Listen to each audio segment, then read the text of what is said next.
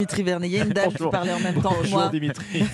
Mais allons-y avec euh, le journal des sports. Dimitri, on débute par du cyclisme et cette annonce du français Thibaut Pinot. Et oui, une bien triste nouvelle hein, pour le cyclisme français, puisqu'à 32 ans, Thibaut Pinot a décidé de dire stop. Le coureur de l'équipe Groupama FDJ va prendre sa retraite à la fin de la saison.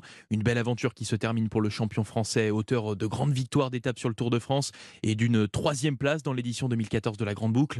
Mais Pinot, c'est aussi des échecs retentissants. On se souvient de cette blessure sur le Tour 2019 à deux jours de l'arrivée. Des échecs qui ont aussi forgé sa légende. Marc Madio, le patron de l'équipe Groupama FDJ, son manager de toujours, lui rend un bel hommage. Thibaut était un coureur romantique qui s'était égaré au XXIe siècle. Au XXIe siècle, dans le sport, on est dans le pragmatisme, on est dans l'efficacité, et il y a de moins en moins de place pour euh, le romantisme. Il ne laisse pas indifférent, c'est quelqu'un qui transmet des émotions au public, qui transmet ses difficultés, qui transmet la douleur, qui transmet les efforts qu'il produit, donc euh, ça n'est jamais anodin et ça ne passe pas inaperçu. Marc Madio, joint par euh, Martin Lange. Thibaut Pinot tire sa révérence et s'offre le luxe de vivre une dernière saison remplie d'émotions. Lui qui vivra ses derniers coups de pédale fin octobre sur le Tour de Lombardie. Direction l'Allemagne pour la Coupe du Monde de biathlon. Nos Françaises ont une nouvelle fois brillé. Et oui, lors de l'épreuve individuelle à Rubdopolding, deux de nos tricolores ont fini sur le podium.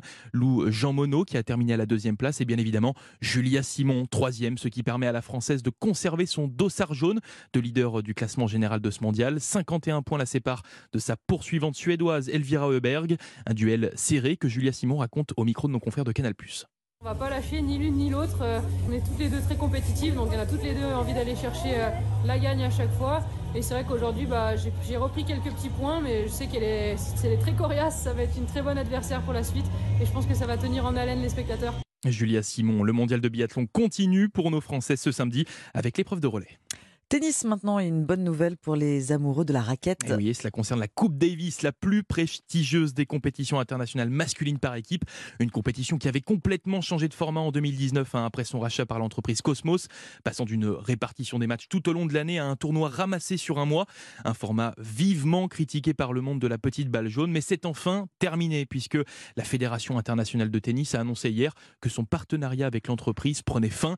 Le patron du tennis français Gilles Moreton, lui qui s'est toujours opposé au nouveau format, a réagi à cette annonce au micro d'Europe 1 Sport hier soir.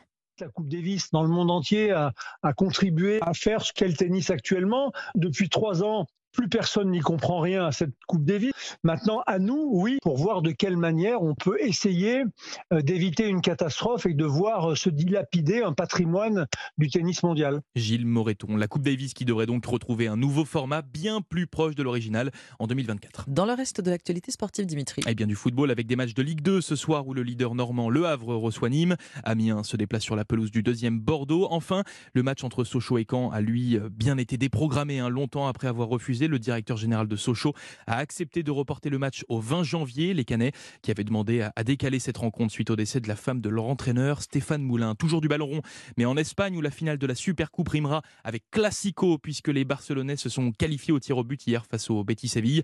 Les Catalans rejoignent en finale le Real Madrid, un match choc qui se déroulera dimanche. Merci beaucoup, Dimitri Vernet. C'était le journal des sports.